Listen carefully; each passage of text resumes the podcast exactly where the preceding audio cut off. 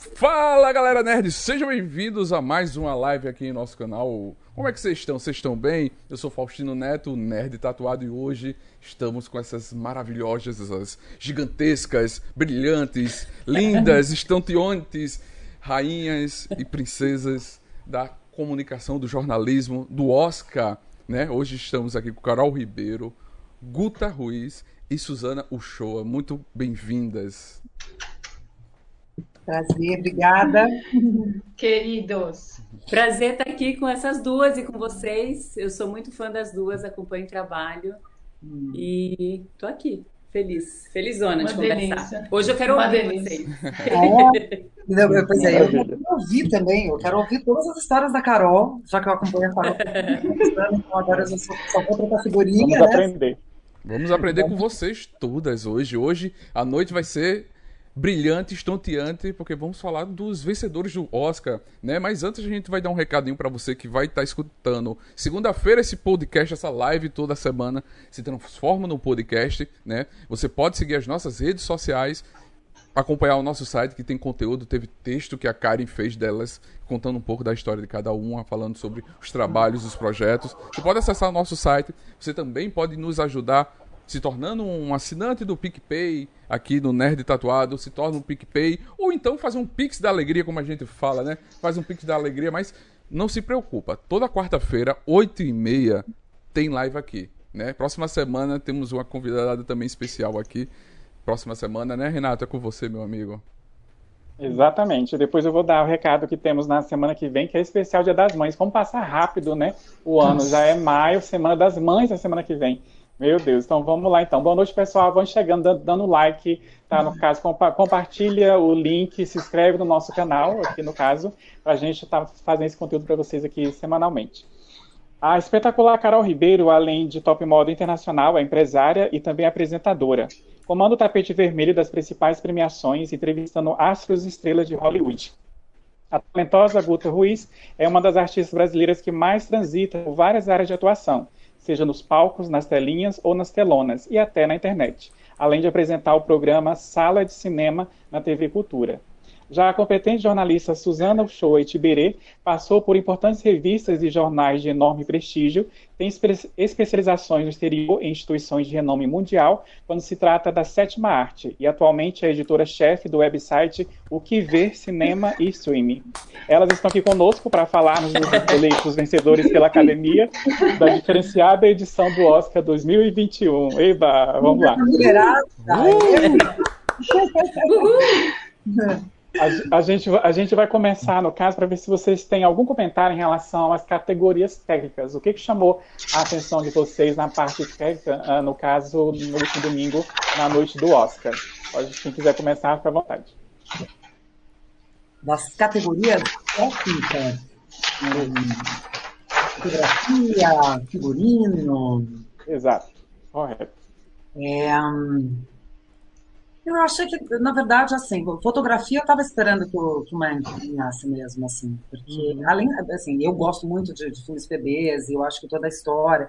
O Fincher já é um diretor que ele, ele, ele sabe escolher os parceiros, né, pra, em cada filme, assim. E esse fotógrafo, eu não, eu não lembro agora exatamente do nome dele, mas é, eu achei, enfim, eu achei perfeito. Assim, apesar de gostar muito de uma fotografia, por exemplo, do Nomadland, é outra linguagem, né? A gente está falando de é. filmes, né? O, o Mank é mais, tem uma, uma, uma, acho uma linha um pouco mais comercial do que o Nomadland.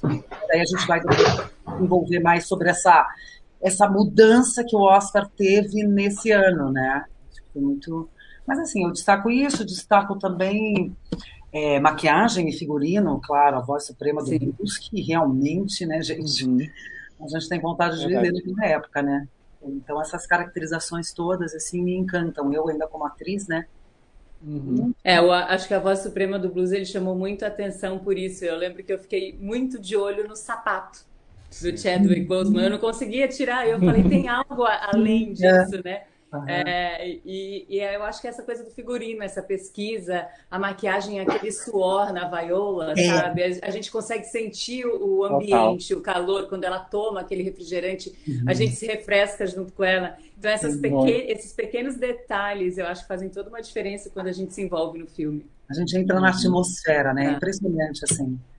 É, e aí a gente fala do, do, do, de melhor edição, né? O, o Som do Silêncio. Eles tinham que premiar esse filme de alguma é. forma digna, porque assim é espetacular. Então, tá certo, ok, vamos para vamos as partes técnicas mesmo a edição de som desse filme não é normal. Não. É, ele, ele te coloca dentro é, da, daquilo, da cabeça daquele, daquele rapaz. Então, assim, é uma, é, é, é, uma meticulosidade de te de colocar na pele dele, te fazer ouvir, e você acaba sentindo isso. É assim Bom, o primeiro filme é sensacional, né? A gente, a gente consegue sentir, desculpa, a gente consegue sentir a angústia do, do personagem, né? É, é, a cada momento dessa perda da audição, assim, é, é agoniante ao mesmo tempo, né? E aí, quando ele acalma, a gente acalma junto com ele, e o som faz. O som uhum. tem esse poder, a música, né? É. Verdade. Mas é muito louco, né? Você pensar, imagina um baterista, né? Perder a audição é uma, é uma contradição. Então, assim, eu acho que a edição realmente, né, para contar a história, né? Porque além da direção, a edição é todos os cortes que faz com que a gente é, é, é se sinta fazendo parte dessa vida desse, desse protagonista, né? Dos personagens. Todos, é, assim. e, e, eu vou te contar, eu perdi, tá, a audição hum. do ouvido esquerdo num acidente ridículo que não vale aqui contar, porque foi bizarro, mas eu furei o tímpano hum. e aquele agudo, aquele, aquele estouro que faz assim eu falei, gente, aquilo de novo não, pelo amor de Deus, porque é, é aquilo ali. É aquele, aquele a, a, é os unidos, assim, é um negócio, é um negócio. E eu falei, meu Deus, é, é reproduzido à perfeição, sabe? Uhum. E, e, e, aquela sensação de você ter o abafado, uhum. aquele som que chega abafado, eu não falo ao telefone com o meu ouvido esquerdo.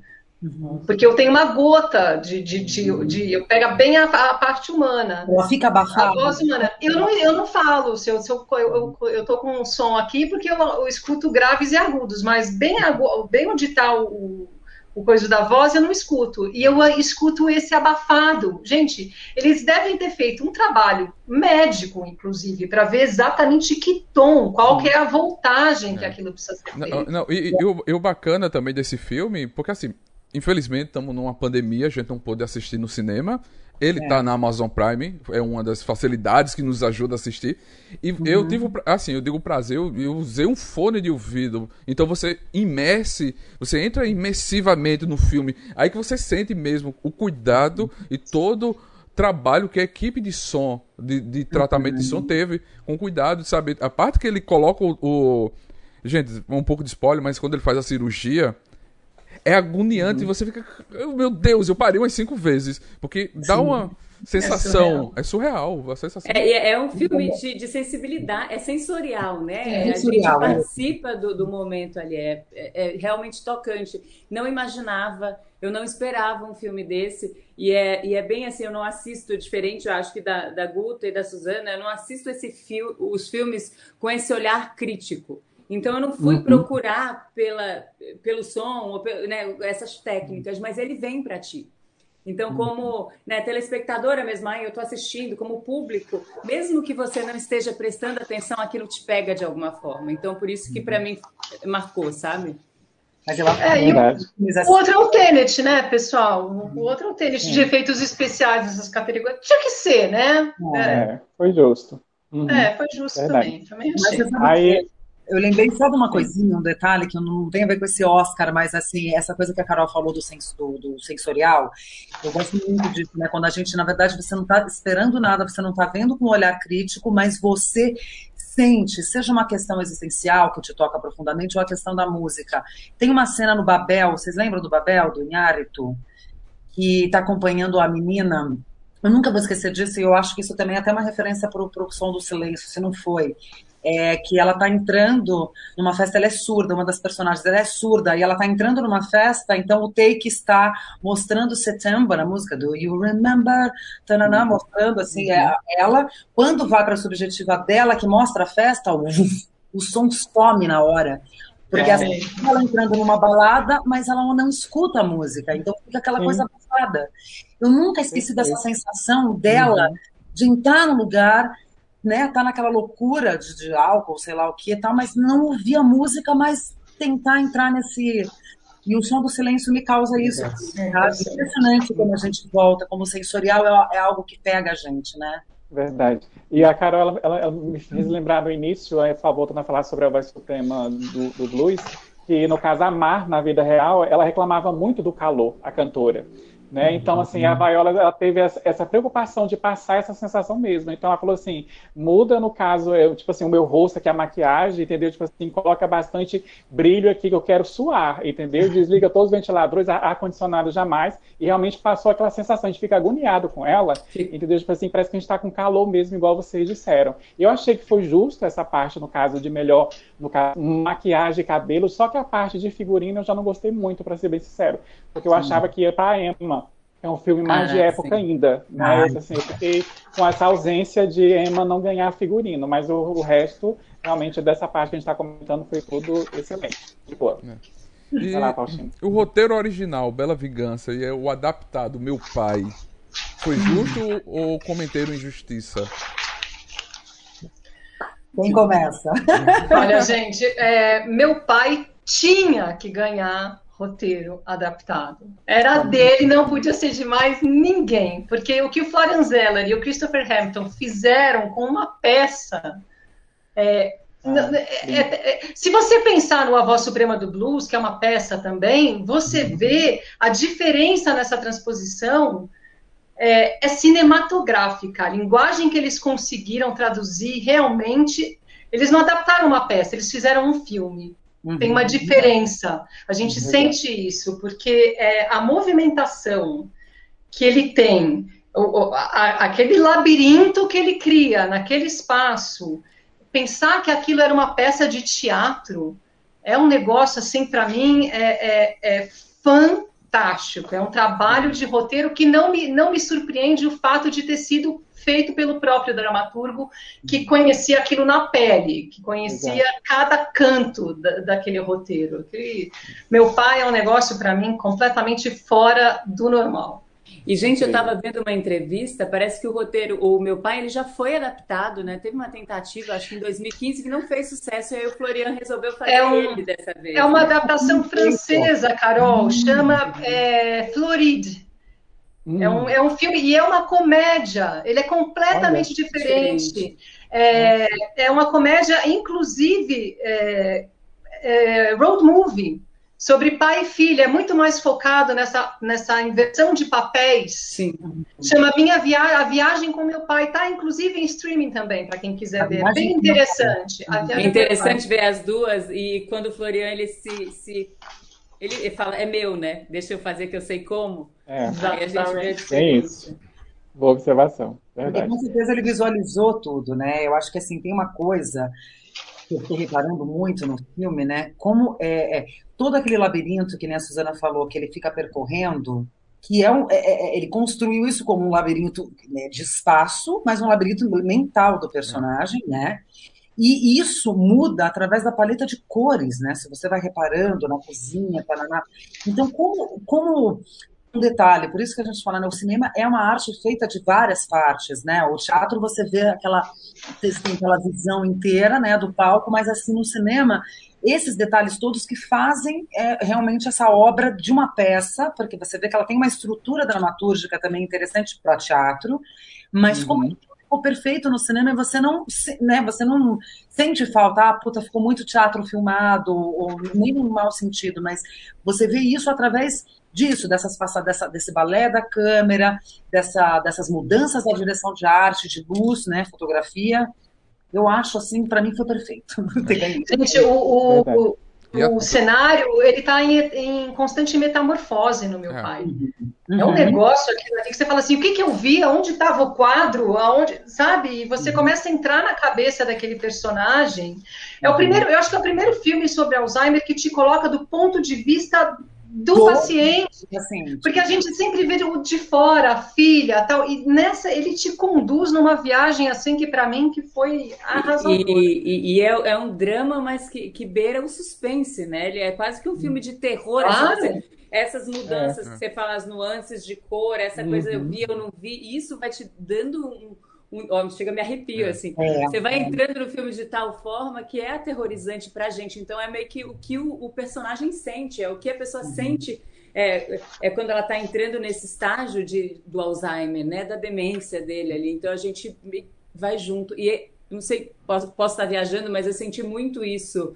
É, em alguns filmes dessa temporada. Essa coisa de você estar junto com o personagem, vivendo no som do silêncio, é, com meu pai, isso aconteceu para mim também com Nomadland. É, a gente uhum. parece que estava ali do lado e é um pouco angustiante, até é. em Bela Vingança também, de certa forma. É. E eu tô curioso no caso, no caso, né? é verdade. Não, hum. tranquilo. E, e, eu tô curioso para saber de vocês, como mulher, o olhar feminino de vocês com relação à Bela Vingança. O que vocês acham, mulheres? Vai, Suzana. Olha, é, o Bela Vingança, na verdade, claro que ele tem toda essa, essa esse alerta, né? Ela tem uma coisa muito forte, mas eu acho que no final das contas é, é um filme sobre culpa, é um filme sobre não conseguir seguir adiante é, uhum. fazer as pazes consigo mesmo. Eu, eu não sei, eu, eu acho que essa, essa coisa da, da mulher e, de você se colocar. A gente teve um caso agora há pouco aqui, né, de você se colocar, se deixar vulnerável e nem por isso é, perder o respeito, né? É, tá tudo, tá tudo muito bem colocado, mas até um pouco explicado demais talvez esteja até um pouco é, didático demais. Eu gosto mais da dor dela. Eu gosto uhum. mais da incapacidade dela de viver. Uhum. Ela, ela, não, ela não consegue. A mãe da menina fala assim: supera, vai, é. mas está dentro dela aquilo. Porque a, a, questão da vingança, agora, o roteiro, é, por que, que eu gosto desse roteiro? Por causa do final. Porque ele é realista. Ele não tem conto da carochinha. Às é. vezes é aquilo que é um, é um roteiro corajoso, porque ela, a, a, roteirista ela chega onde ela quer, ela uhum. consegue aquilo que ela quer, mas há um preço, e é um preço que talvez fosse inevitável. Eu acho muito interessante. Uhum. E é de escolha, né? É, é, eu achei, assim, de certa forma, a, o roteiro, ele me pegou, assim, se você já passou por certas situações, você sente, se não você ri, ela consegue brincar com isso. Eu achei uhum. inteligente, eu achei o roteiro muito inteligente por conta disso, porque às vezes ele é um assunto extremamente denso e pesado, mas que pode ser levado para comédia em certos aspectos e aí de repente o drama é, é para mim, ele perguntou como mulher, me senti. Eu entendo exatamente o que a Suzana falou, é, mas ao mesmo tempo eu também percebo essa é, é, muito é uma bandeira, mas não é uma bandeira rasa, né? Quando eles falam até que ponto que a gente é levado a sério, a gente não não dá o benefício da dúvida para a mulher, nós somos sempre culpadas uhum. até que prove o contrário, e ela consegue deixar esses recados de uma forma entre aspas leve.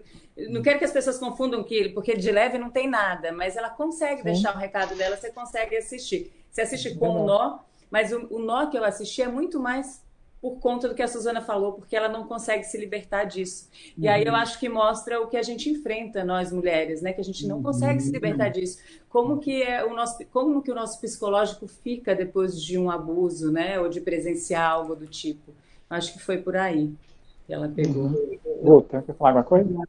É, é, eu, eu, engraçado que assim, eu estava um pouco resistente de ver o Bela Vingança. Eu não sei porquê, eu, eu acho a Carrie Mulligan ótima atriz, tá? mas eu não sei porquê que eu não. Não sei, não sei. Alguma coisa minha com a Carrie Mulligan ali. Então eu estava um pouco resistente de ver, mas quando eu vi, cara, é, eu gosto de ser uma menina jovem, né? A roteirista. Eu gosto que ela, ela faz toda essa roupagem mais pop e meio que beira um patético. A situação já é trágica, a gente sabe. Um humor negro, né? Quase um negro. Humor negro. Eu gosto dessa pegada que eles fizeram com esse humor negro, com essa acidez. entendeu? Que assim, que na verdade se torna muito mais realista, né? Por mais que ele, ele, ele fica com um tom todo, né? Você vê toda na, na, na, arte, que é um tom acima do, do, real, mas é porque é isso, é tão absurdo as situações que a gente vive, é tão absurdo o que, como os homens, né, pensam, mas não, mas ou até a outra personagem feminina que ela fala, mas Tava todo mundo bêbado, quem mandou você perder essa. Né? Então, assim, que é tão absurdo os argumentos que as pessoas têm que ela colocou essa grande angular no texto e na, na própria filmagem, que eu acho interessante, porque daí não vira tão panfletário e vitimista, entendeu? É. É, uhum. porque, assim, vítima já somos, né? Eu acho que muita gente, eu já sofri essas coisas, imagina a Carol também, Suzana também, mas é colocado de uma maneira que a personagem sofre sim, de, ela não consegue o move on dela, ela não, ela não caminha, ou seja, ela, ela continua mais vítima ainda por não conseguir tocar essa vida. E, e esse final que é, é assim, Bom, a gente já sabe tudo isso, ela vai lá, ela não vou dar spoiler, ela arma tudo. No... Existe uma possível redenção de um personagem que é mais velho, porque até então, enquanto você está muito próximo do que você fez, você não reconhece o ato. Então, isso eu acho interessante. Mas eu gosto é, desse discurso de ela, dela fala na cara, mas não tá panfletário, não tá vitimista, tá patético, tá doído, que nem a Carol falou. Ele é leve, mas não é raso. Então, eu gosto como roteiro original, porque eu acho que a gente tem que falar também é, desse, desses assuntos, do assédio, do abuso, do estupro, só que de maneiras que também as pessoas elas riem, mas elas estão rindo de algo que elas. Peraí, é estranho. Eu acho que isso é uma maneira boa de esclarecimento também. De chamar a atenção, né? Isso. E eu achei interessante, eu não sabia. É, Emerald Fennell, ela é a Camila Parker Bowles do. Desse, eu olhei, eu falava assim, eu conheço, mas eu não sei da onde, eu não sei quem é. Eu ficava. Eu tinha ranço dela. Muito. Até então eu tinha ranço, porque eu odeio a Mr. Charles, a Camila, aquele povo ali. Sou indiana, Diana. Sabe que eu comecei a. Eu também sou, mas me deu outra perspectiva, mas aí é outro assunto já falar de The Crown, né? Tá, mas verdade. assim, pra mim foi muito interessante ver. E aí você falou da Carrie Mulligan, a, uhum. É, a produtora é da Margot Robbie. E parece que ela era para fazer o papel da Carrie Mulligan. E aí ela preferiu não fazer, para né, deixou livre a uhum. escolha da atriz. E de repente teria sido um outro filme com a Margot Robbie, mas é, eu acho que a Carrie Mulligan mandou muito bem também. Assim. Não, mas o problema, atriz, é, o problema é que a gente ia querer que ela virasse Arlequina lá, entendeu? É. Então, aí ela já ia falar, pega aquele barrete e sai é. dando em todo Louca, mundo. Maluca. É. Desequilibrada, é verdade. Agora, no caso... Assim, é, eu... é meio, meio que o Bill nesse sentido, né? Sabe? Tem uma coisa que o Bill, meio, meio tarantinesca ali, entendeu? Você... Sim você se vinga, você tem que ter um discurso, uma conversa antes, papapá, papapá, um acerto de contas para daí ter ação. É. Uma referência ali. E aí, Guta, você falou bem. E no fim das contas, ela é vítima de qualquer jeito. Exatamente. Exato. Isso que é impressionante. É, um, é, um, é. é sem saída o negócio. Então você, ah, vai! Uhum. Que a gente né? faz um labirinto e é por isso que você fica mal no filme, né? Você assiste é. com aquele. É. Porque você sabe que ela não vai se. Quer dizer, a gente chega a acreditar, né? Mas. Uhum. A gente chega, mas tá tão cor-de-rosa demais, né? Aquela felicidade, que daí você fala, não, alguma coisa vai ter que estar errada. Os ingleses, os ingleses, né? Eles têm essa coisa, essa acidez, esse tapa de pelica, né? Essa coisa eu adoro, né? Eu, eu também, também, Agora, sobre os curtas e as animações, é, no caso, assim, a gente tem alguma observação a fazer? Eu tenho com relação, no caso, a, a Se Algo Aconteceu, Eu Te Amo, eu acho assim lindo, hum. eu acho incrível, e foi super merecido, porque, meu Deus, como alguns minutos consome toda a vida da gente, sentimentalmente, emocionalmente, assim, eu me joguei assistindo aquilo, eu fiquei muito feliz de ter ganhado, não sei se vocês podem.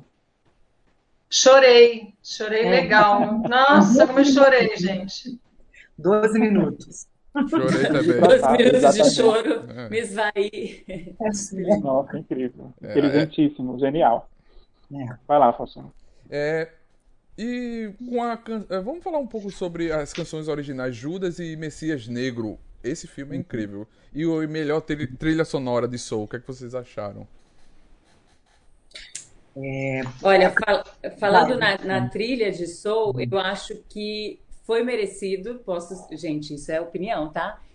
porque para mim é, é, começando do nome, sou é. a música, o estilo de música, então você já vai. E realmente eu acho que ela te leva ao longo do filme, a cada momento você sente o filme de uma forma diferente por causa da música. De novo, é aquele caso de você assistir uma coisa sem pensar na música ou sem pensar em, em certos aspectos e aquilo te pega, é, quase que sem querer.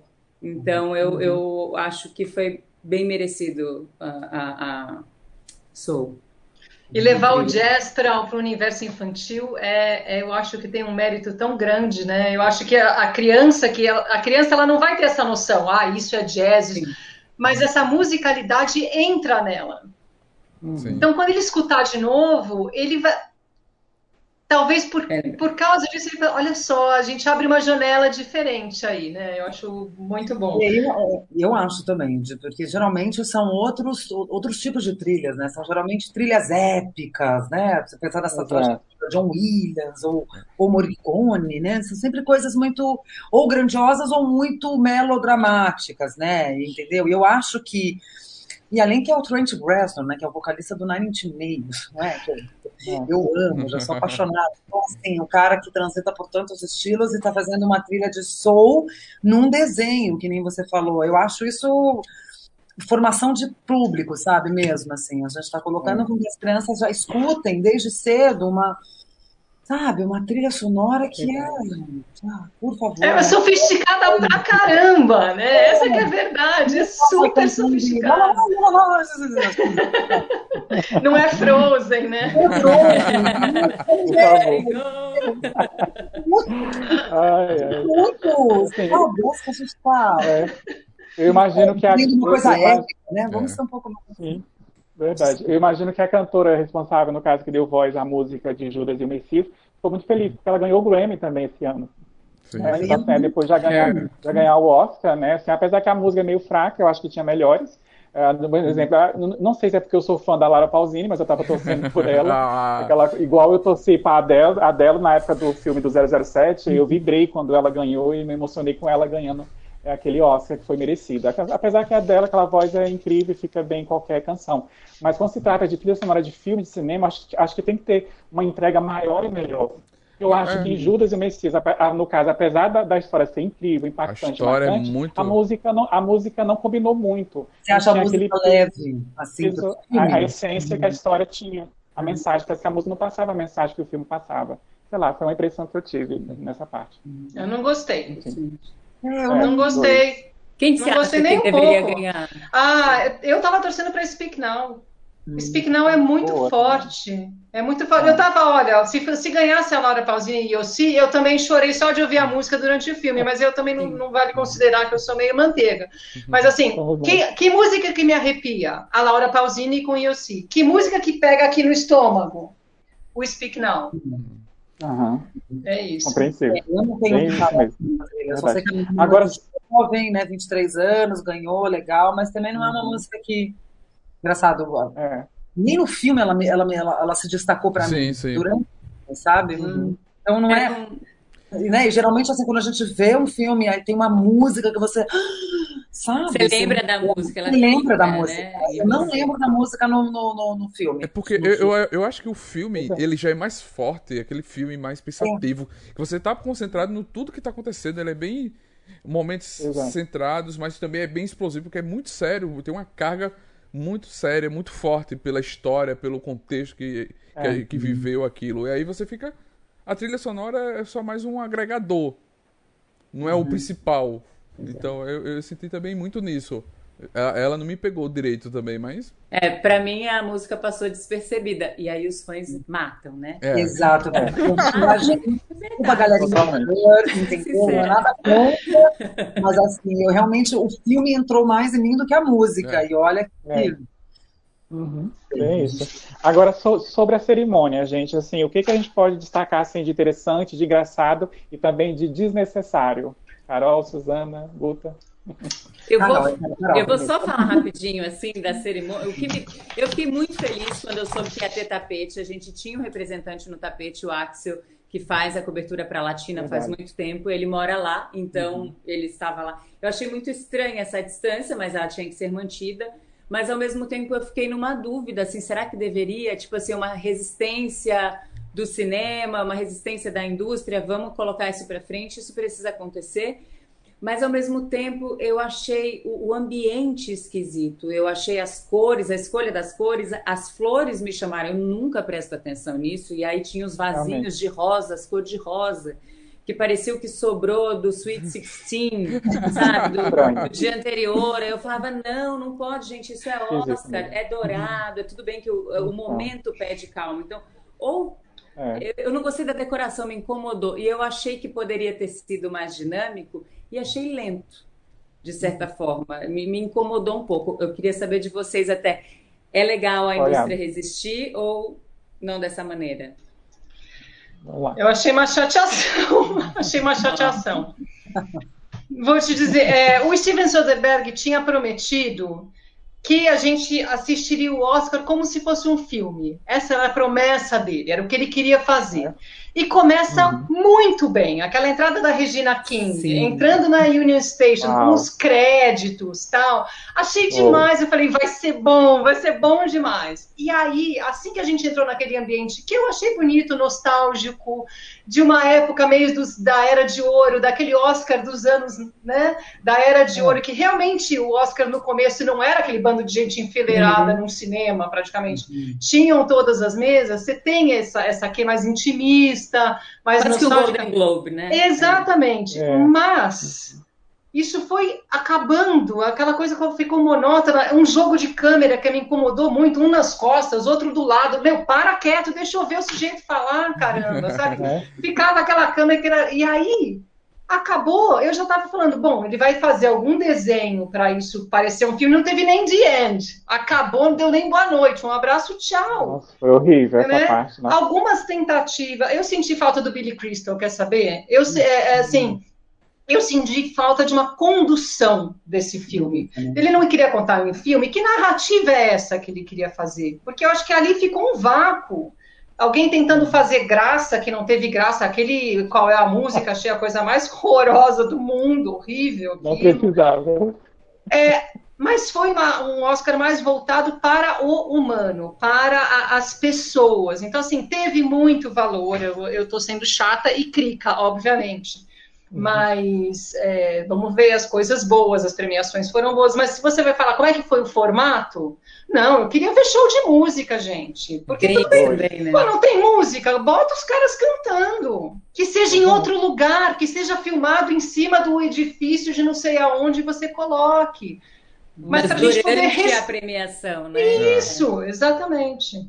E não no tapete. Eu, eu fiquei incomodada com a cor daquela cortina azul essas flores, isso me incomodou. E a lentidão, a passada, não, não, foi, não foi um filme bem feito e bem montado. É meio isso. um pouco. E você, Guta?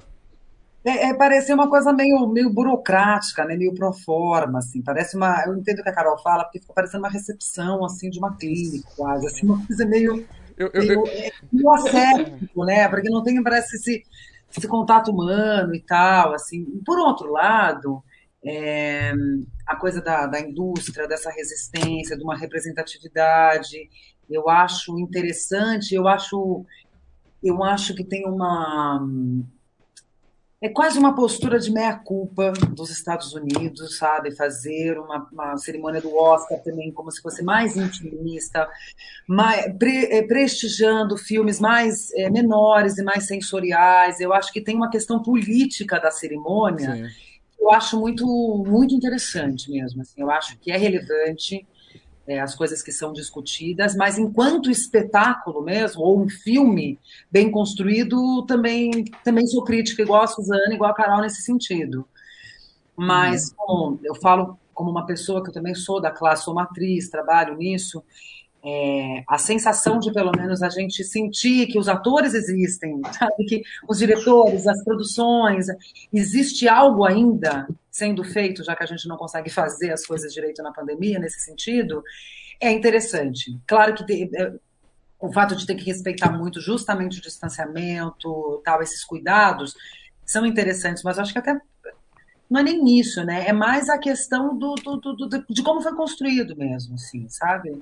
É, uhum. eu, eu, vi um comentário de alguém que, que ele falou pareceu um, um, aniversário de 30 anos de casamento, 50 anos de casamento, algo mais pra família, né? Uhum. Eu achei bem interessante esse comentário, acho que foi da Carol, do, da live da TNT. Acho que foi a Carol que fez ah. esse comentário. Carol Moreira. Carol Moreira. Então, é, eu fui é. para o Sweet 16, me lembrei. Muito bom. É uma peça de debutante que já está no final, assim, se você preocupa se você sobe, não tem muito barulho aqui ou ali, né? E não teve algazarra, né? Sim. Que a gente faz. É, eu lembro quando a Ana Maria Baiana ela fez um, uma vez um texto, eu acho, para Carta Capital, que ela estava contando dos bastidores do banheiro do Oscar, da turma, uma, mesa da turma do Tarantino com uma mesa da turma do Forrest Gump, que eles ficavam jogando coisa no outro, um ficava sacaneando o outro. Então, essas coisas são interessantes Sim. numa festa, um evento, né? Por mais que o Oscar seja mais, né, mais polite, digamos assim, tem essas coisas. Eu acho que isso faz falta. É, eu acho que esses momentos no tapete, aquele momento do é. reencontro, ou de conhecer, porque é engraçado que a gente acha que todos eles se conhecem, né? Aí você vê a estrela de tal filme que, nossa, eu nunca vi tal pessoa, aí elas se abraçam, nossa, eu sou sua fã na sua frente, você fica assim, como que a Nicole Kidman é fã da tal pessoa, é. da Glenn Close, e a Glenn Close.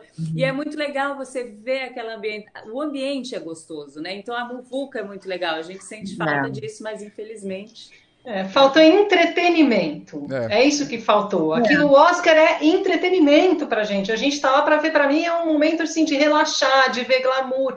É. Claro, estamos na pandemia, o clima é outro, o espírito é outro, mas isso também não impedia de fazer alguma coisa mais criativa, um pouco mais alegre, um pouco mais humorada. Sei lá. Acho que prometeu a, muito, não cumpriu. Não. E, a, e, a, e, além também das surpresas, né? Porque a gente tava esperando outros, outras pessoas ganhassem, né? Porque a gente veio com uma enxurrada de premiação, outros, outros filmes que estavam sendo destaques ganhando. E o Oscar mudou totalmente, né? Os filmes que foram premiados. Isso foi Totalmente, uma... né? Parece um festival independente, né? Mais independente que Sundance ou qualquer outro, né? Eu senti isso. Pô. E o distanciamento que a gente lembrou no início, é, no caso dessa observação, é, eu me lembro no caso dele, o representante da TNT, entrevistando a Glenn Close, a distância, aquela coisa toda, ela lá com o microfone aqui, tal, e ela, no caso, duas vezes, ou eu não entendi realmente a distância, isso até no caso dificulta, ainda mais ela que é uma senhora já de idade, aquela coisa toda, né, mas realmente tinha que cumprir esse protocolo, e ele falava, ele teve que repetir duas vezes umas duas perguntas porque ela não ouvia, né, e ele me deu uma aflição, assim, me deu saudade de ver a Carol e o Hugo, por exemplo, ali perto, cara a cara, cada um de um lado, rosto a rosto ali do caso, e falando, uau, tá ali perto, Nossa, entendeu? Mas eu nunca, aí você falou da Glenn Close, eu nunca esqueço dela chegando, eu falei, eu não tô acreditando que essa mulher vai parar aqui. Na... E ela falou com a gente, ela estava de Dourado, foi o ano que ela estava por The White. Maravilhosa. É, a esposa. Amo, amo. E, e é de arrepiar. Assim, essa falta do, do humano dessa é. troca. É, é, é, foi sentida, assim, com certeza. E, e, e, a, galera, a galera tá aqui na live comentando que as festas do BBB tá mais, foi mais divertida. Misericórdia. Mais animada. O Oscar estava dando um pouco de sono, né, gente? Sabe assim, é... E aproveitando, né? E aproveitando só dar boa noite o pessoal que está aqui, né? Dá tempo de ler tudo, os comentários, claro, mas obrigado a participação de vocês, a Renata, a Tainara, a Karen, a Márcia que está aqui. Boa noite, gente. Vai curtindo, compartilhando. E aproveitando que vocês, no caso, estão aqui, só dar uma pausazinha, se não esqueço de avisar. Na semana que vem, que já é a primeira semana de maio, né? E a semana especial Dia das Mães, a gente vai receber aqui às oito e meia da noite no nosso canal a atriz, né, super atriz Nívia Maria na semana que vem. Nossa, a gente vai falar sobre, no caso, como ser lindo. mãe na ficção. Pois é, como ser mãe na ficção. Essa sabe ser mãe. dela. É, ela sabe. É, sabe. Exatamente. Já, já, já foi mãe até da casa, da, casa das sete mulheres, né? É. Sete? Olha, olha, o comentário aqui. Tô adorando essa live. Tá bem melhor do que a festa do Oscar. Muito obrigado. Ah, bom, tá bom. Obrigado, Renata. A Renata Ruiz que falou, obrigado. pelas nossas convidadas. Pelas nossas Mas convidadas sabe que eu senti isso? O que veio, a, a, é, os canais, as pessoas se reinventando para poder transmitir, eu acho que, que as ideias que surgiram foram bem interessantes uhum. para amarrar é. o pacote, sabe? É, e eu acho que é meio tentativa e erro, sabe? Eu estou enaltecendo aqui a TNT, tá? Tô, porque eu acho que a gente fez um pacote muito legal do que podia ter sido feito. É, é, uhum Mas, assim, em relação à premiação, eu acho que uns vão acertar, uns vão errar. Já aconteceu de no M, eu, eu tinha o link para entrevistar os vencedores e eu não conseguia entrar. Eu via a pessoa, a pessoa me via, mas não me escutava. E, então, assim, foi o primeiro prêmio depois que tudo isso aconteceu. E parece que só duas é, networks, duas TVs do mundo inteiro conseguiram entrar por esse link. Então, é assim, a gente vai errando e acertando, errando e e eu acho que é por aí, né? A partir de agora, vamos ver como será ano que vem. Mas Verdade. a gente está. Tá, eu vejo que está numa crescente, sabe, em relação a isso. Uhum. Agora, meninas, o que, que vocês acharam em relação ao In Memória, que mais uma vez deixou pessoas importantes de fora, uhum. como foi o caso da Naya Rivera, que foi muito lembrada nas redes sociais, o pessoal se revoltou. E o que pode ser feito, no caso, Carol, Suzana e Guta, para que esse tipo de situação seja evitada, de não esquecer as pessoas tão importantes que partiram, mesmo no caso da Naya, aquelas séries, né, aquela, no caso, aquela coisa toda, mas fazia parte, era uma artista bem de, visível, sim, né, sim. e ficou de fora, e foi tão trágico o que aconteceu com ela em relação ao filho junto, né, que quase aconteceu uma tragédia maior, graças a ela que não, aquela coisa toda, né? Então, assim, eu me lembro que ano passado teve o Lucky Perry, né, de UVD, Barrados no Baile, exatamente, aquele menino de 20 anos que faleceu da Disney, né, o, o acho que é o Baron, alguma coisa assim, que ele fazia a série com Jesse, né, no caso, assim, ele ficou de fora também ano passado, os dois ficarem, agora a Naya. Como é que pode ser evitado isso, assim, para não aconteça mais? Que, ó, uma opinião bem rápida e curta, assim, que eu acho que a academia tem que reconhecer que seriados streaming são produtos audiovisuais. As pessoas que trabalham né, em série, os atores, a Naya, é uma grande, a Naya sempre foi uma grande atriz. Você vê ela no Glee, ela brilhava. Não interessa que você está fazendo só uma série para a TV, não tem que diminuir o que hoje a gente vê que é um produto que é muito assistido, que são seriados de TV. Então, eu acho que essa uhum. academia tem que se reinventar nesse sentido de reconhecer que as pessoas que trabalham, vamos por exclusivamente mais em séries ou em filmes para TV ou é, é, tudo que está voltado só para streaming e não para a grande tela, que não são reconhecidos como artistas da arte, da, da, pode não ser a sétima arte, né, ou cinema, a sétima arte, mas é a arte do audiovisual. É. Disse é. tudo, Gotão. Verdade. Carol, alguma observação? Não, eu acho que é, é, o que a Guta falou mesmo. E, e a, ela tem, é, a academia tem que reconhecer. Acho que ano passado já foi um ano que ela começou a, a mexer na maçaneta. Esse ano ela abriu um pouco a porta. Uhum. E aí a gente espera que ano que vem ela se, se abra por inteiro, né? A gente, a, esse ano eu acho que a academia só se abriu por conta da situação que o mundo vive, né, que a gente está. Então tenho nunca isso não tem coisa boa para tirar disso, mas a gente tira essa abertura maior da porta, mas ela precisa ser totalmente aberta. Então eu acho que a passos muito curtos a academia vem se uhum. abrindo e a gente sabe que é realmente a, mais, a que tem mais dificuldade em aceitar o novo, né? É. Das uhum. premiações. Mas a gente tem visto pequenas mudanças, importantes mudanças aí. É. E é. para você, para vocês, quais são ah. os pontos satisfatórios e controversos na categorias principais? Melhor ator e melhor atriz para o Anthony e a Frances. Eu tava. vamos lá. Olha, gente, vamos. Vai, Olha, eu, eu, eu, eu estaria muito feliz com a vitória de, do Chadwick Boseman. É, era justa, ele está incrível, ele merece. Mas o que o Anthony Hopkins faz em cena, gente, é um além, é um, é um degrauzinho além. É, ele é, é, como se ele. É engraçado, o Anthony Hopkins vinha vindo numa toada meio piloto automático, sabe? Assim, meio burocrático, mas de repente eu falei assim, gente, voltou. O que, que aconteceu? Desde dois papas, parece que ele ligou a antena de novo. Voltou aos tempos do Hannibal Lecter, voltou aos tempos é. de vestígios do dia, e aos 83 anos ele tem uma energia em cena. O papel dele, assim, porque o do Chadwick é muito forte, é, mas o do Anthony Hopkins é mais grandioso, é mais difícil, é mais intrincado. Você imagina um senhor da idade dele vivendo uma coisa de, que é aquilo que está acontecendo na idade dele. Ele fala: Olha, eu não tenho nada disso, os meus pais morreram velhinhos, super sóbrios mas se colocar na pele, Aquela, aquela hora dele com a, a, a hora que ele tá conversando com aquela menina, que é a Imogen Potts, né? E tá fazendo aquela entrevista e que ele faz aquela alteração de humor de um cara super genial para de repente ele vir uma víbora. E aí ele vai preparar um drink, é você entra na dança, ele faz uma dança na tela. É, ele é, concordo, totalmente. Ele é muito Vamos, é, vou falar dele depois a gente fala da, da, da atriz, né? Eu acho, é. gente, o Anthony Hopkins.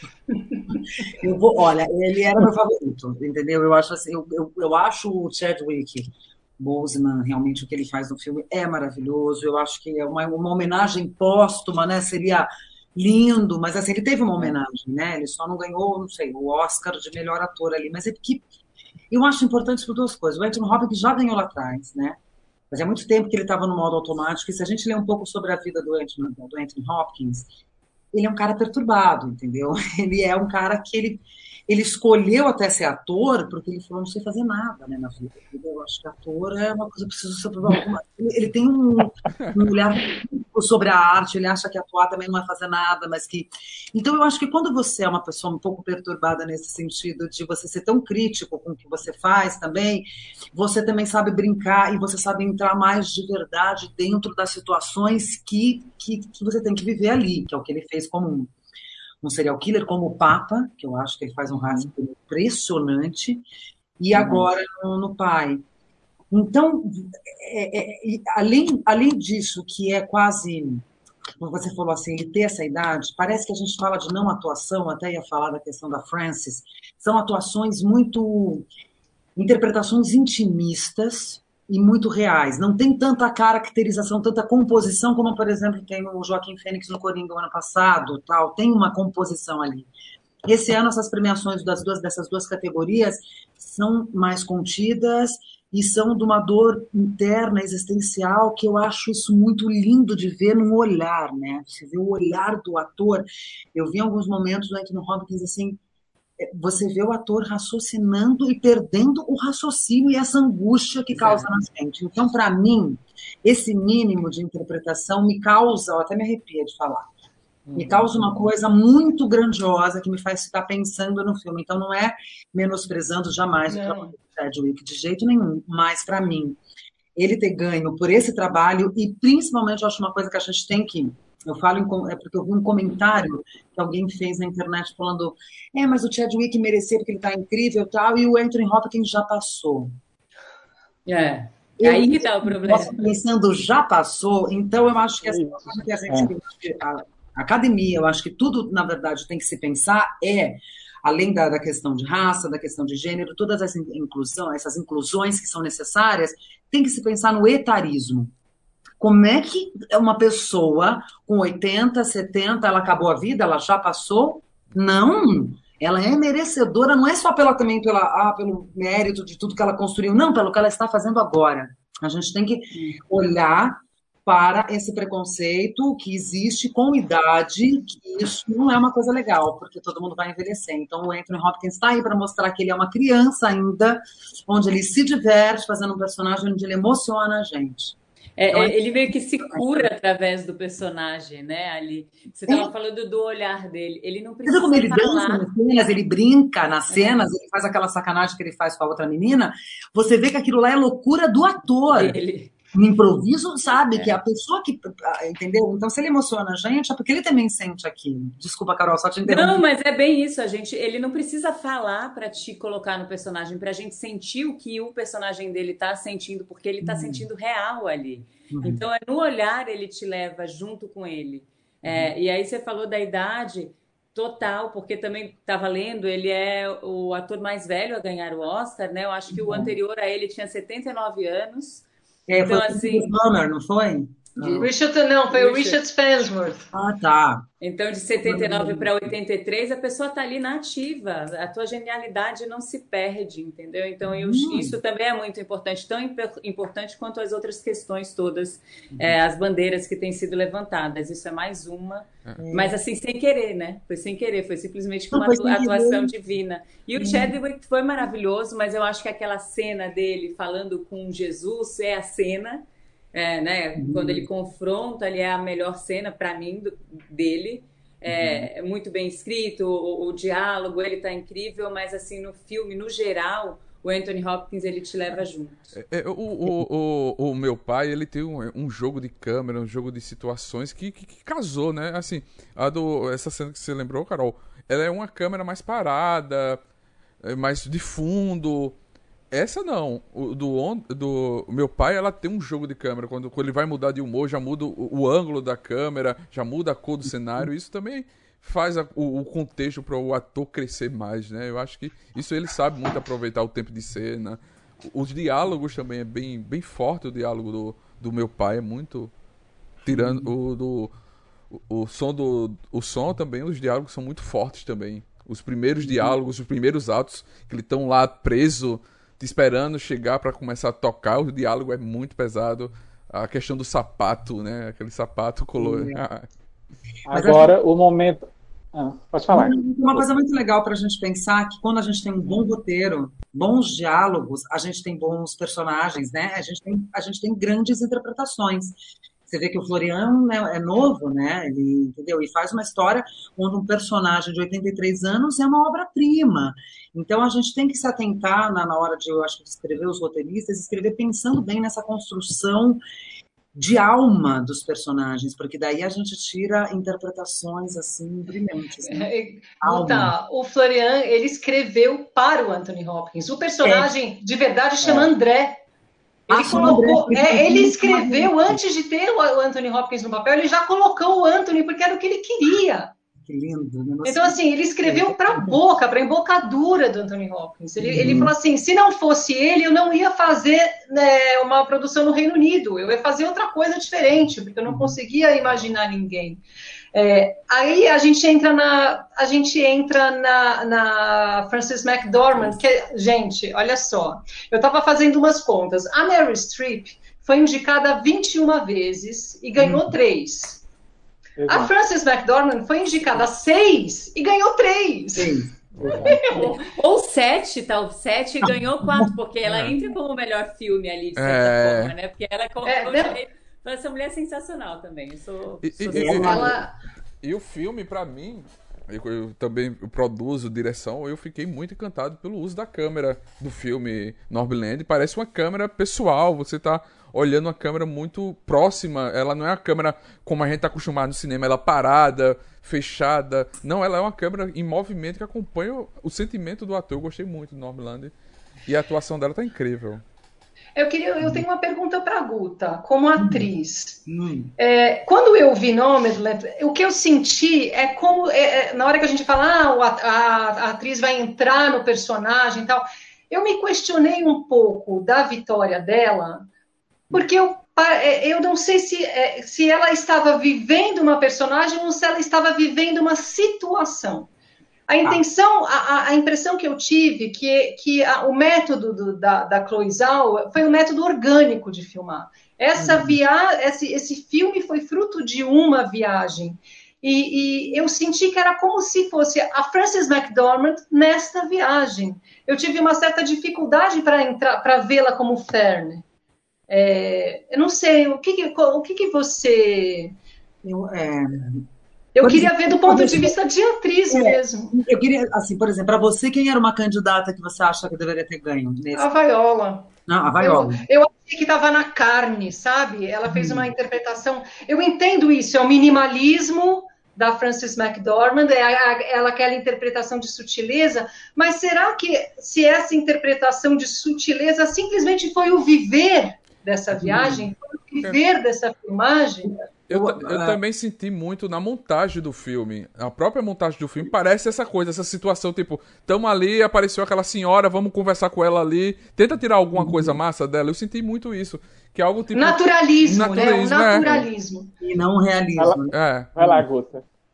Não, é, eu, eu pergunto para vocês porque assim, eu também, além de eu achar a Viola Davis assim, eu acho que tem, tem duas questões, a Viola e a Glenn Close. Ainda não terem ganho o Oscar, para mim, eu acho meio absurdo, mas isso são, são outras questões, outros detalhes. Agora, o Nomadland, a, a Frances McDormand, ela, além de ela ser produtora executiva, ela, para se preparar para esse projeto, ela ficou viajando durante quatro meses. Então, o que, que a gente fala como é, interpretação? A gente faz uma vivência. Ela fez uma, um laboratório, essa vivência, né? Eu acho que essa questão de você sentir mais que ela estava vivendo aquilo e não interpretando é porque realmente ela estava vivendo aquilo. O filme, ele está em categoria de melhor ficção, mas eu vejo ele como um mockumentary. Eu vejo ele como um falso documentário, entendeu? Porque é um documentário. Você é uma câmera, por isso que a câmera tem muito essa característica de estar acompanhando justamente para não intimidar uma pessoa que não é ator. Sabe, não é alô, câmera ação. A câmera liga no momento que você está falando, tal, uma coisa meio Eduardo Coutinho, sabe, que sabe pegar momentos. Então, então tem esse olhar sim documental.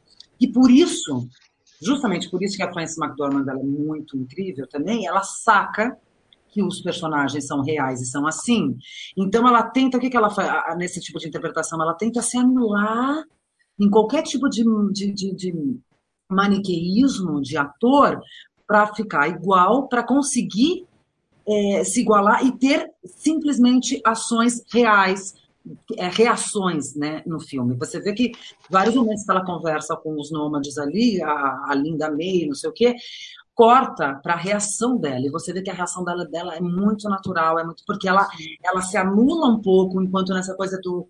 É que não é um maniqueísmo, eu esqueci a. Maneirismo de atriz. Maneirismo de atriz, ela se anula para ela se igualar à vida real. É um trabalho também de construção, porque você fazer a não interpretação absoluta, para quem é ator e já está muito acostumado com técnica, é difícil. Então, eu acho que são duas dois pontos ali muito distintos de gosto, como você mesmo falou, você prefere mais a vaiola, muito mais entregue, muito mais densa, muito mais ah, né? Tem aquela é como se fosse uma, uma música clássica, e a e a, e a, e a Frances McDormand está indo no pianinho do Chopin ali, sabe? Então, eu acho que é difícil comparar, mas eu entendo o que você fala. Agora, ela sim, ela estava vivendo aquela situação. Eu acho que, e não no sentido de que eu acho que isso não perde a interpretação dela. Eu acho que simplesmente torna aquilo um pouco mais atávico e, e difícil, difícil sabe, de fazer. A, é uma questão de... adorei, caso, adorei. De... É, Nossa, tô... é tipo, Dois. assistam, assistam. Nossa, adorei, adorei. Vale tudo você ver pelo lado da atriz, porque a gente não entende esse mecanismo, né? A gente não sabe esse mecanismo que ela está fazendo de se despir como atriz e ela está sendo atriz e não sendo. Muito bacana isso que você falou. Maravilhoso. No, no caso da Glenn, ela, no caso, ela, ela, já foi indicada oito vezes e não ganhou, assim como a Amy Adams foi indicada seis vezes e nunca ganhou.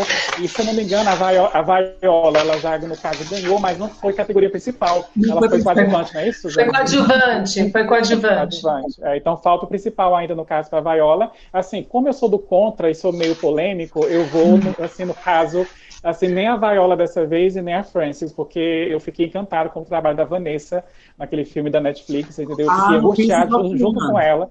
Eu, hum. eu, eu, no caso, estou longe de ser mãe, claro, de, de, de, ter, no caso, passar por um parto, aquela coisa de adulto perder um filho, mas eu senti aquela, é, no caso, o compartilhamento de dor dela, entendeu? Toda aquela, no caso, a linha do filme, do início, meio e fim, aquele sofrimento de uma mulher bonita, boa profissional, mas que ela não consegue se estruturar emocionalmente depois que ela perde aquela criança de uma maneira tão trágica, e o marido sofre junto, se separa, aquela toda, é tanto que o Chia é no caso assim, ele fica grande perto no caso por causa da Vanessa, mas a Vanessa rouba toda a cena do filme. Então assim, eu fiquei encantado com o trabalho dela. Eu acho que merecia uma oportunidade, né? A Frances, ela já tinha ganhado por Fargo, é, o, aquele três, o, anúncios. três anúncios por um crime, né? Aquela coisa toda. Então eu acho que deveria dar mais oportunidade para quem nunca teve escolha na estatueta de ouro. Mas, ela ganhou Berlim, né? Ela ganhou Berlim.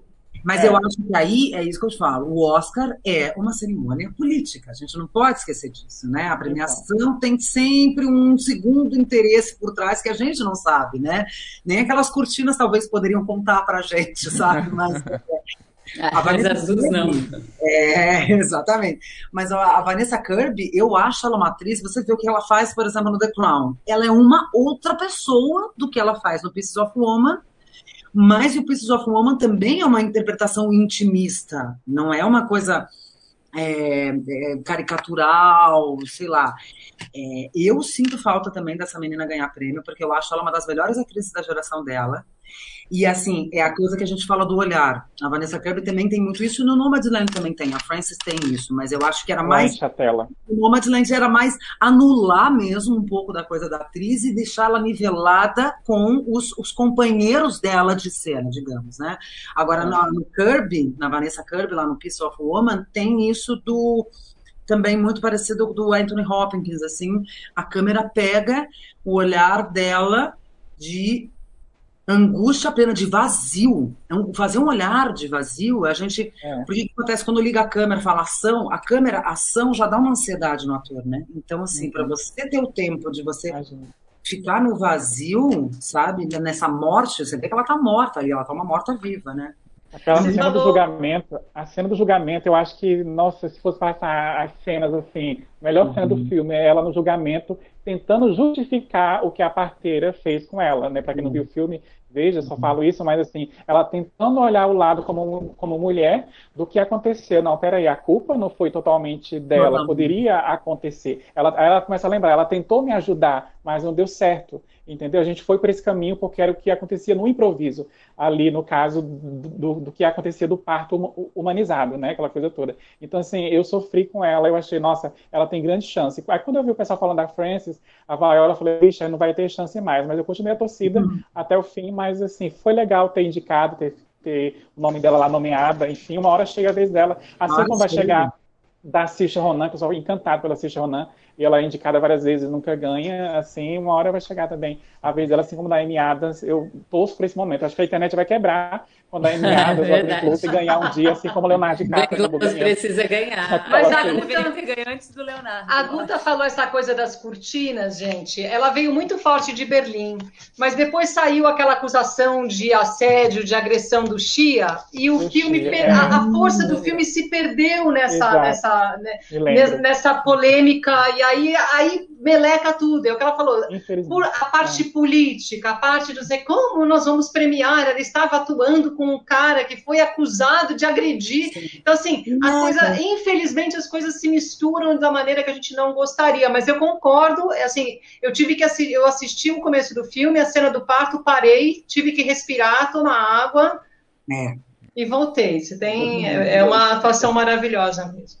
Ela realmente está incrível, mas eu, eu tava nessa da, da Frances por conta dessa simplicidade, porque eu acho, não é. sou atriz, mas é como a, a Guta falou, que essa simplicidade é muito difícil de conseguir. Eu acho que só as grandes conseguem realmente, uhum. sabe? É. Enfim.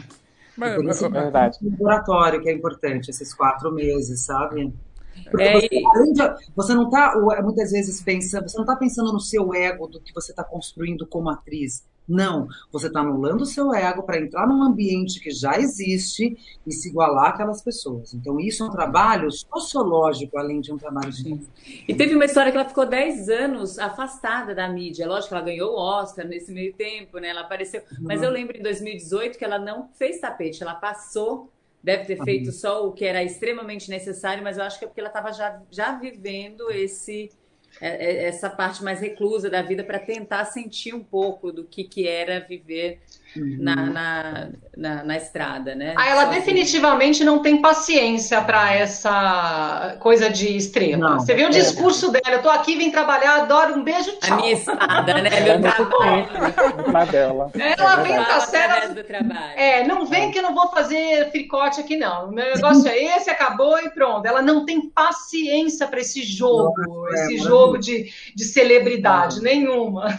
Nossa, é, ela é, é, é, atriz na ela é, né? é, é uma artista, né? Não é uma celebridade. A gente, gente nós, nós, nós fizemos já uma hora de live. Ah, boa, ah, né? Nossa, Deus. Só que, a gente, só que a gente não pode sair, porque assim, a, a gente fala dos atores das atrizes e acaba falando dos filmes, a gente falou bastante já de, de Land, enfim, tal, que ganhou, todo mundo sabe, mas a gente não pode sair dessa live sem fazer uma pergunta que veio das nossas redes sociais, do WhatsApp, para ser mais exato, porque o pessoal gosta que a gente fala muito aqui do Brasil, e nós temos aqui a Guta, que representa nossos artistas nacionais, aí do uhum. teatro, do cinema, Nossa. da TV, e a gente não pode deixar de falar, eu falei na semana passada aqui com os meninos das séries nacionais que a gente recebeu, que a gente ia, no caso, usar o pretexto do Oscar para falar um pouquinho também da ausência do Brasil, no caso, na cerimônia, né? Que sempre acontece. A gente pensa, não, vai, vai, vai. A gente viu lá a questão, no caso da Bárbara Paz com Babenco, quase foi, não foi. Bacurau, com toda a repercussão internacional que teve. A gente achou que ia entrar no filme estrangeiro, não é mais estrangeiro, é filme internacional. Uh, vocês acham, assim, no caso, essa ausência do Brasil, né, no caso, com, com, grandes produções que a gente teve, um dos melhores profissionais, até quando a gente vai passar por esse tipo de situação? Olha, o filme da Bárbara Paz é uma preciosidade. É, é, dessa vez eu falei, gente, eu tô achando que a gente vai. Porque até em documentário, eu até pensei que talvez ele entrasse em documentário, porque ele estava nas duas, ele estava é, selecionado para as duas categorias. Eu acho uma preciosidade, mas eu adoro Druk, gente. Uhum, eu adoro. Eu acho o Druk um negócio completamente me tira do chão aquilo ali. Mas, é, mas, é, mas falando do Brasil, sim, eu acho que a gente vai chegar lá, mas a gente precisa deixar algumas politicagens na escolha. Esse ano realmente Bacurau tinha grandes chances também, mas a gente tem um histórico de escolhas muito políticas, muito de panela, muito do filminho do, do né, muito filme bom não entrou em detrimento de outros que a gente sabe que é. não eram tão bons por uhum. motivos X. não vou entrar em polêmica, mas mas é isso. Mesmo, e, e falar para o mundo, né? Eu acho que a gente precisa sair um pouco da nossa caixinha Brasil. É isso eu falo não sou atriz, não entendo, mas eu, eu como é, o público mesmo que está vendo, eu gosto dos filmes, eu entendo, mas uhum. eu acho que o, o, cinema brasileiro precisa falar com o mundo e não só para uhum. gente. Que nem todo, sabe? É meio que, que isso, uma linguagem múltipla, sabe? É uhum. o que o uhum. cinema coreano faz, e ele fala assim de política, ele fala de sociedade, problemas sociais, mas de uma uhum. forma muito aberta e que todos Geral. nós entendemos, entendeu? Concordo completamente com a Carol. Perfeito, perfeito, Carol. É, é, eu acho que é, então, assim, por exemplo, é claro, eu acho o Bacurau um puta filme, eu acho o da Bárbara também um puta filme, e o da Bárbara ainda tinha chances, porque o Babenco tem uma trajetória lá fora, então, poderia é. ser um candidato que poderia passar essa barreira, mas é sempre é. assim, né? Eu acho que o que falta, por exemplo, a gente, a gente vai falar do Druk um pouquinho, porque né, a Suzana vai começar, porque realmente eu acho maravilhoso. Agora, o Druk é um filme dinamarquês, mas a gente está falando do quê? A gente está falando de angústia existencial, a gente está falando de envelhecimento, a gente está falando de mater, paternidade e maternidade, de, de frustração, entendeu? Parasita também falava de família, de não sei o quê, de superação. Então, por que, que os nossos filmes não falam dessas questões existenciais? Que são questões que o mundo inteiro sente, que são questões de envelhecimento, que são questões de juventude perdida, ou sei lá, que tem tudo isso, por exemplo, no Druk. Eu acho que se a gente faz um filme nesse sentido e foca nele para ser um indicado para o Oscar, né, Carol? É, aí a gente talvez ultrapasse essa barreira de ficar só parece falando para o Brasil. Entendeu? Adorei a visão. A visão foi perfeita, perfeita. E, e, também agora saiu um comentário que vão, re, vão refazer o Drunk com, pra quê, gente? com o Leonardo DiCaprio. Não, não sei pra quê. Você tinha alguma dúvida que eles iam comprar esse direito e ah, a gente também sabe fazer. Não vai fazer igual. Não vai, não tem jeito. É isso que eu falo. Né? Foi indicado a melhor diretor, né?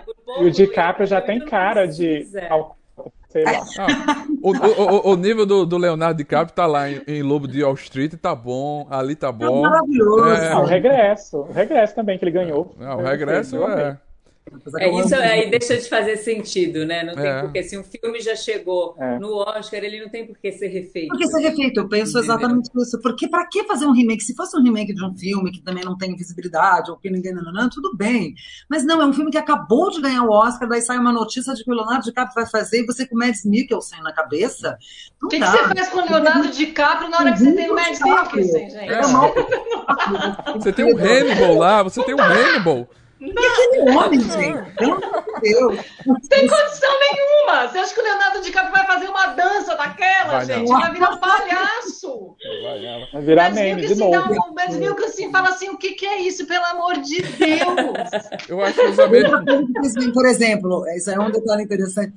Ó, eu vou falar, a gente está falando de novo de minimalismo, mas interpretações, você vê que tem uns planos, um, tem, lá no começo um close da, do Mads Mikkelsen, que eu quero casar com ele naquele momento.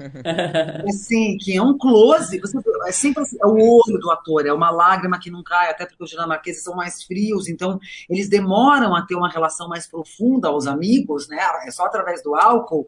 Mas assim, você vê que são interpretações é, mais contidas, e quando eles estão bêbados, você sabe que o Thomas Winterberg falou que ele só trabalha, ele escreve para os amigos. Então, toda aquela galera, eles são amigos.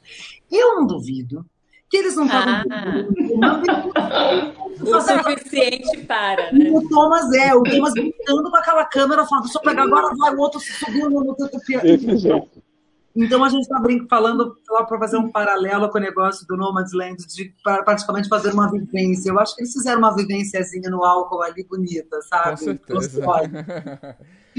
É um filme de celebração da vida, gente. A questão da hum. filha dele, é, ele ter optado por Nossa. celebrar a vida e não a morte. Ele é um, é um filme que tem tanto significado que ele foi feito com tanta com tanto coração que refilmagem nenhuma vai conseguir repetir aquilo, porque aquele, aquele set de filmagem, gente, era todo mundo de mão dada. Vamos lá, é. vamos junto nisso.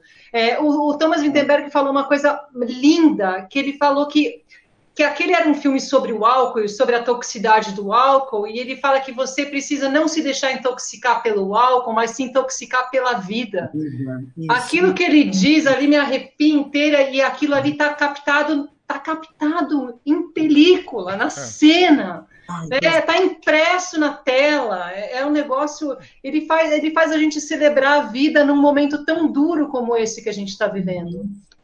Olha, eu não digo, eu não exagero quando eu digo que talvez seja até o meu filme preferido de todos ali do Oscar. Mas assim, com quem você fala, todo mundo fala de Druk com essa mesma paixão. Candidato forte. Com essa mesma paixão. É tipo um parasita Conquistou. que pegou é. todo mundo, sabe? Pega todo mundo. É, é o que você falou, Carol. De, de, é. um filme que pega todo mundo. Ou mesmo o Thunder também pega todo mundo. Quem não entendeu? Família assim. Eu gosto dessas questões. É.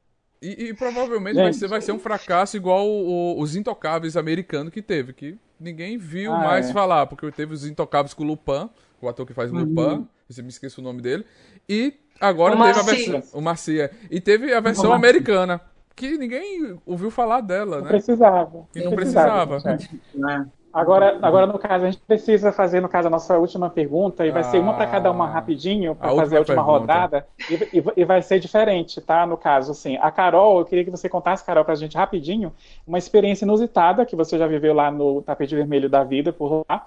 A Guta, para falar para a gente do projeto dela que foi lançado hoje, que eu sei que está incrível bem curioso. E a Suzana, hoje eu vi que ela estava, no caso, é, em cabine, vendo o Godzilla vs Kong, né? E como está sendo, no caso, essa volta volta a, das cabines de cinema para os críticos, jornalistas que veem em primeira mão, no caso, em meio à pandemia. Cada uma contasse um pouquinho aí disso que eu passei, puder. Bem, situação inusitada no tapete são várias. Uma que eu sempre conto, Jane Dorman, no ano que ele estava bombando com 50 tons de cinza, ele apareceu no tapete, o nome dele não estava em nenhuma lista e a pessoa não reconhecia quem que era. Eu não sabia. A minha produtora falava assim: Carol, ele tá vindo, mas eu também não sei quem é. Digo, busca quem é, quem é, e a gente vai saber. Não tinha lista nenhuma, porque a gente recebe isso. Até uhum. no dia atualizada, quem vai apresentar um prêmio, ele estava ali para lançar, eu acho que o segundo, 50 tons, enfim. Mas ele estava no auge, eu não reconhecia a pessoa, porque você vê o filme, você imagina uma pessoa. Quando você vê pessoalmente, é outra pessoa. E, e as Cara, pessoas no Twitter, é, não, mas no Twitter as pessoas assim, nossa, Carol esnobou. Mas eu falando com ele, eu fiz, eu esnobei, entendeu? Eu falando com ele, ele, ele falou de onde ele era e quem ele era. E quando ele falou quem ele era, ele falou, ah, e a gente continuou. Eu tentando fingir naturalidade, mas o pessoal no Twitter falou, Carol, eu acho que deu uma esnobadinha. Adorei. Não dei uma esnobadinha, simplesmente não o reconheci. Não reconheci. Você acabou com ele, Carol. Você acabou de acabou pouco, garoto. gente. Mas, gente, foi de verdade. Sabe quando você tá tão concentrado? Porque filme estrangeiro, tudo, e eu ficava vendo imagem das pessoas, o nome. Para você falar o nome da pessoa certo no filme estrangeiro, eu acho que é tudo uma questão de respeito. Quando você não sabe, você não fala o nome, você pede pra pessoa. Mas é. ele não estava na lista. Então eu não tinha ele não fazia parte daquele ambiente, naquele momento, entendeu? Claro. Era só, só, por isso, só por isso. E outra situação foi o, o, é quando cai, tipo, chove, gente. Los Angeles, nossa, tem chovido nesses últimos anos. E aí eu tenho o filme, e eu acho isso para mim muito engraçado, porque é o zero glamour mesmo. A gente vê aquelas estrelas passando ali, e aí a gente com rodo correndo no, no tapete para tirar a água, sabe? São essas pequenas situações que, que, que eu acho muito engraçado de vivenciar. Você falou, não está acontecendo isso aqui. Eu acho de que cair é. o todo em cima da câmera, sabe? De uma metade. Eu, eu tendo a sorte de não estar nessa área, mas assim, metade do tapete simplesmente o todo caiu por conta do peso da água. Uau. E aí, é, molhou câmera, é, coisa cara, né? E o pessoal desesperado para transmissão ao vivo Então... e gente com rodo correndo. Eu tenho esse vídeo, assim, com pessoas com smoking e rodo. Tem que bombar, Carol? Mas vo- você espera que seja tudo 100% perfeito, né? Que não acontece desastre nenhum, né? Que, que- que a gente imagina que é tudo preparado pra. Tipo, tem dois todos pra segurar a chuva. Né? A pessoa imagina que é. Não, antes não tinha todo, esse todo vem dos últimos três anos, mas aí a lateral é aberta. E muita chuva.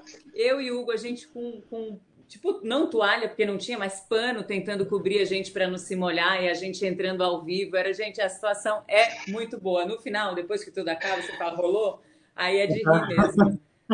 E se aquele chapéu do Hugo molhar, ele ficar, no caso, careca, não dá chance. Eu sei que ele não vai querer Eu ficar. quase estava tirando o chapéu do Hugo para me cobrir, não podia É. O charme é o chapéu dele, né? Todo glamuroso.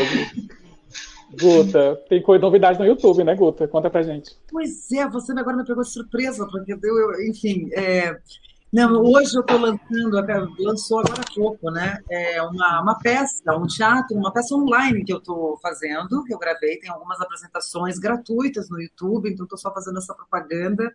Oba, por Porque já que a gente, né, minha- as séries que eu estou fazendo estão paralisadas, porque todas as produtoras respeitam, sim, né, o, o- toda a equipe, toda a política de sim, não podemos aglomerar e não disseminar a pandemia, então a gente está todo mundo num recesso. E nesse recesso surgiram outras coisas, que é o teatro virtual. Então eu estou fazendo uma, uma peça que é uma comédia erótica, olha.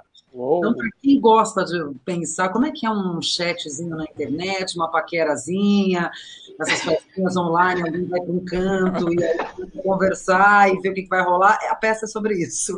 Bacana. Legal. No YouTube, está no meu Instagram, quem quiser, quem ficar interessado. É, você fica ouvindo a voz desses dois, essas duas pessoas que a gente não sabe quem são e estão ali né, nessa, nesse desespero de pandemia tentando uma diversãozinha numa noite, né? Legal. Legal. E. E falando em, Tá no meu, e falando YouTube. redes sociais, gente, tá aparecendo aí o cardzinho rede das redes sociais é- delas. A minha rede social é arroba Guta Ruiz. É isso que você perguntou? Não, tá É, aparecendo um porque tá cardzinho. aparecendo também. Tem um cardzinho Ah, aparecendo. Tem um Ah, apareceu? cardzinho aparecendo aí, Ah. as redes sociais de vocês. É. Ah, embaixo. bonitinho. Ah, legal. bem. Quem quiser se interessar, vai lá no meu, no meu perfil que tem uma divulgaçãozinha da peça lá no YouTube. Legal, legal. Iremos. E as cabines, como é que estão voltando aí? Bom, é, não- é, são raríssimas, gente, a cabine, mas hoje eu, eu fui ver, eu fui ver Kong versus Godzilla Uau. aqui em São Paulo no IMAX. E vou te dizer, emocionei total. Vou te, olha, Ah, Olha, Que caramba, lindo! que surpresa. Primeiro, porque entrar na sala de cinema, para mim, é uma coisa um pouco catártica. Estava super controlado, como sempre estão sendo as cabines de cinema para a imprensa, e eu acredito que também. Um distanciamento gigante, um cuidado, tá tudo muito cuidadoso. Agora, quando apaga a luz, vem aquela, aquela tela gigante, acende e vem os. Olha, é uma experiência única. E você vê aqueles dois monstros, King Kong, e pe- se pegando com, com Godzilla. Você fala assim: isso é cinema espetáculo. Ele precisa estar na tela grande. Uhum. A gente pede, pra, porque assim, claro, gente, o que, que vai acontecer aqui no futuro? vai ser inevitável. Vai ter o cinema espetáculo, que vai pedir a tela grande, e vai ter uma mudança natural de filmes menores que vão encontrar o seu espaço no streaming. Uhum. Mas a tela grande, a magia do cinema, de ah, você estar na cela, na sala escura, nenhuma televisão, nenhuma tela, por maior que ela seja, vai substituir. O escurinho do cinema, para mim, não tem. Não tem nada Tava... igual. Eu espero que as pessoas não não se esqueçam disso. Assim que, assim que a coisa acalmar, gente, vá ao cinema. A experiência é diferente. Gente, aí eu tenho que falar, se, se a gente tinha esquecido, a gente acabou de lembrar com esse teu discurso aí, porque foi um discurso de emocionado. A gente te viu Passou. emocionada e eu quase choro aqui. Eu também eu tô emocionada. Isso é um discurso nossa. Inveja branca. Inveja branca. Deu pra sentir teu amor pelo cinema, muito bonito de ver isso, de verdade. A gente sentiu daqui. É, de coração. É Gente, falando em agradecer, eu quero agradecer o pessoal que chegou aqui depois, o Roberto, o Rafael. É, muito obrigado pelos comentários de vocês, viu? Uh, no caso, quero agradecer, em especial, não posso esquecer a Cris, que trabalha com a Carol, que foi tão fofa, tão Ai, querida. Mande um abraço, um beijo para ela, viu, Carol? Tá bom? Guta, muito obrigado deixar. por você ter aceitado nosso convite. A Suzana por estar disponível para a gente aqui hoje. E assim, foi um prazer sempre, enorme. Hoje, sempre, Você chama, hoje, eu venho. Feliz. Igual, igualmente, nós estamos aqui porque der e vier. A gente foi assim, eu estava comentando com o Faustino. Hoje, assim, a, a gente tem sido, assim, como é que se diz, agraciada a cada quarta-feira aqui com os convidados que estão tá vindo aqui. Eu jamais imaginei um dia tá, no caso, conversando de Oscar com a Carol, com a Guta, com a Suzana, que a gente vê né, e, e lê sobre elas e assiste coisas delas, aquela coisa toda, e pensa assim, nossa, é algo tão longe, tão distante, e aqui estamos, a tecnologia juntando a gente para algo tão agradável, falar sobre cinema que a gente tanto gosta de falar, sobre atuação, sobre Brasil, sobre mundo e por aí vai. Tá bom? Então é gratidão eterna, conte com a gente que precisar, e muito sucesso para vocês cada vez mais, viu? De coração. Valeu mesmo. Né, muito obrigada, uma honra estar aqui com vocês, o convite, agradeço o convite, e essas duas gigantes de verdade, que para mim é uma honra estar aqui dividindo ah. essa tela aqui com vocês que entendem tudo de cinema. E eu aprendo com vocês, com as críticas que vocês fazem, com os comentários, com o teu trabalho, para eu poder me melhorar ali. E essa conversa vai me melhorar mais ainda. Achei Obrigada. Obrigada Foi o máximo. conhecimento todo. Ah, fala, Su, fala, por favor. Não, gente, eu, eu acho o seguinte: cada um traz uma coisa, é, a gente vai completando, porque cada um tem uma vivência diferente, não tem um sabe mais, um sabe menos. A gente está aprendendo o tempo inteiro. Eu tive uma aula de atuação hoje aqui, tive uma aula de bastidores divertidíssima é, vocês fazem a gente entrar em lugares que a gente não entra, né? É. Então, assim, para mim foi maravilhoso. Pode repetir quando quiser. Adorei estar com vocês todos. Obrigada a vocês. Vai lá, Faustino. Convidar porque vocês me dão um prazer de fazer cinema. Ah, com certeza, a gente quer ver sempre. Muito. Eu quero agradecer a vocês, muito obrigado. A gente só a gente faz uma, uma pergunta para cada convidado, que é sempre a pergunta nerd dos convidados, que é para ah, indicar um quer, filme. ele não quer deixar passar, né? É, essa pergunta tem que ser indicar um filme nerd. Vai ser hoje vai ser só um filme, um filme nerd. Um filme, um filme nerd? Um filme que vocês quiserem, um filme para indicar pra galera assistir. Filme do coração. Um filme do coração, que... clássico, um filme Olha, o meu filme, o meu filme do coração é aquele do Sonho de Liberdade. Eu sempre falo dele porque Uau, foi o primeiro filme que assisti mais de uma vez e tem um significado muito grande para mim. E, e, eu sempre recorro a ele. Sempre que ele tá passando, eu paro para assistir, sabe? Acho que tem muitas mensagens para levar para a vida. Boa, Tim Robbins. Vai, Suzane. Ai, gente, eu vou falar de um filme nacional que precisa ser descoberto, premiadíssimo, mas de repente demora para as pessoas descobrirem que é uma pérola chamada Pacarrete. Pacarrete é uma obra-prima do cinema nacional, Marcélia Cartacho, é, Alain de Berton é o diretor. Esse filme é uma coisa fora de série. Eu falei para Marcélia Cartacho que até aquele momento ela era a minha Macabea da hora da estrela. É, e agora ela virou a minha pacarrete. Depois que vocês assistirem e vê-la como pacarrete, vocês vão entender o que, que é. Vamos tá, está em streaming, hein? Está em streaming, pessoal. Boa sugestão, boa dica. Vamos falar Guta, sobre... alguma indicação para nós? Sugira. Ah, pois é, gente, agora vocês me pegaram. É... Já que é nerd, tatuado, então quem é nerd, vamos começar a primeira coisa, ver a trilogia de De Volta para o Futuro.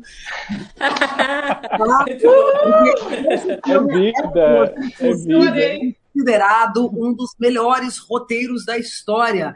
Ele é usado para quem quer ser roteirista de Volta para o Futuro é um roteiro construído e usado como exemplo para quem sabe, quer escrever um bom roteiro, contar uma boa história para essa divertido. Então, Redondo. Vamos falar de Neve Tatuado, em vez de ficar dando. Tem tantos outros filmes, mas agora na trilogia, porque eu acho que tem a ver com, com o público, que eu acho que é uma coisa interessante de, de pensar agora, nesse momento. Genial. Gente, eu quero agradecer Olá, a vocês. É, essa live maravilhosa. Foi incrível aprender muito com vocês, a vivência, a história de cada um. Obrigado, Carol. Obrigado, Suzana. Obrigado, Guta. Foi incrível ter vocês aqui. Muito obrigado. E o que vocês precisarem do Nerd Tatuado, estaremos aqui dispostos e sempre de portas abertas para receber vocês. A casa de vocês, vocês que mandam aqui. Oh. É. Verdade. Obrigada. Gente, brigadão. Prazer enorme. Beijo, gente. Valeu pelo convite, meninos. Meninas, Obrigada, que prazer ter vocês, aprender com vocês. Gente, beijo, muito... beijão. Beijo. Gente, muito obrigado vocês que assistiram a nossa live. Se ficar em casa, se puder, fiquem em casa. Se precisar sair, usem máscara. Vão se vacinar. Viva o SUS, viva a cultura nacional, viva o cinema e acompanhem elas nas redes sociais, tá? O link tá aí na descrição. E segunda-feira, essa live vira podcast, você pode escutar no seu rádio, no seu Spotify, lavando prato, o que você quiser. Eu, eu escuto. eu escuto os podcasts lavando prato também. Também. Não tenho vergonha disso. Gente. Lavando louça, cozinhando e ouvindo podcast. É a melhor coisa. É isso aí. Gente, melhor coisa. Boa aí. noite. Que a força esteja com vocês. A gente encerra mais uma live. E próxima semana temos temos live aqui com a Nívia Maria. Valeu, gente. Boa Exato. noite. Até mais. Até lá. Boa noite. Até mais.